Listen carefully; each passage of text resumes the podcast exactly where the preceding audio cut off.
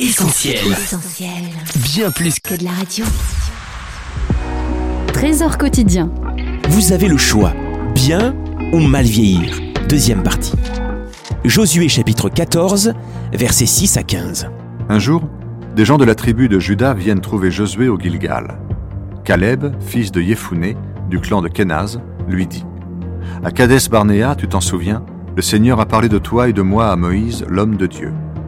J'avais 40 ans quand Moïse, le serviteur du Seigneur, m'a envoyé de Kadès Barnéa pour chercher à connaître le pays de Canaan.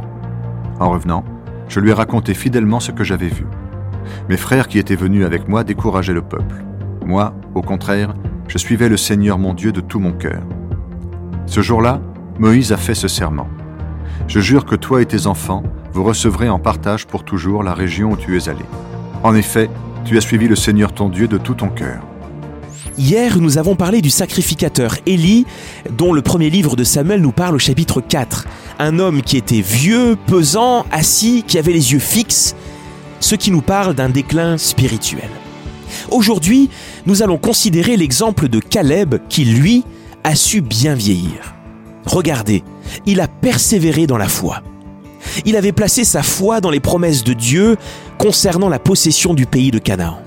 Dans Nombre 14, nous voyons comment Josué et Caleb furent les seuls parmi le peuple à croire. Ils ont cru que la conquête du pays promis était tout à fait possible, parce que Dieu combattrait pour Israël. En conséquence de leur foi, ils furent donc les seuls survivants de toute cette génération qui était sortie d'Égypte. Rendez-vous compte, 45 ans de persévérance. La vie du croyant, c'est une course de longue haleine, dans laquelle il faut savoir faire preuve d'endurance envers et contre tout. Pour nous, le pays promis est le royaume des cieux, où Jésus est allé préparer une place à toutes celles et ceux qui ont mis leur espérance en lui. Donc, Caleb a persévéré dans la foi. On voit aussi qu'il a conservé sa vigueur, puisqu'il dit, à 80 ans, j'ai autant de force qu'il y a 40 ans. Il est possible de conserver notre énergie spirituelle, de ne pas nous lasser, de ne pas nous laisser vaincre par le découragement, parce que Dieu veut renouveler nos forces. Relisez Ésaïe 40 et vous serez encouragés. Ensuite, Caleb a longuement combattu pour la cause de Dieu. La conquête de Canaan a pris de longues années, mais même après ces combats, Caleb n'envisage pas de déposer les armes. Pas question de se démobiliser en disant ⁇ Oh, j'ai fait mon temps !⁇ non, continuons de combattre pour l'Évangile par la prière et le témoignage. Enfin, on voit que Caleb n'a pas cherché la facilité. Hébron, qu'il réclame à Josué comme héritage, est occupé par les géants. Eh bien, Caleb va les vaincre en comptant sur le secours de Dieu.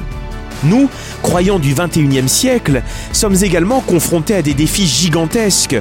Nous vivons dans un monde de plus en plus déchristianisé, mais relevons ces défis en vivant et en annonçant l'évangile du salut offert à tous les hommes. Alors, vous avez le choix de bien ou de mal vieillir, de bien ou de mal finir. Élie ou Caleb, auquel des deux voulez-vous ressembler? C'était Trésor quotidien en partenariat avec Viens et Voix. Mettez du divin dans votre quotidien et retrouvez d'autres messages sur notre site essentielbible.com. Retrouvez tous nos programmes sur essentielbib.com ou sur l'application mobile d'Essentiel Radio.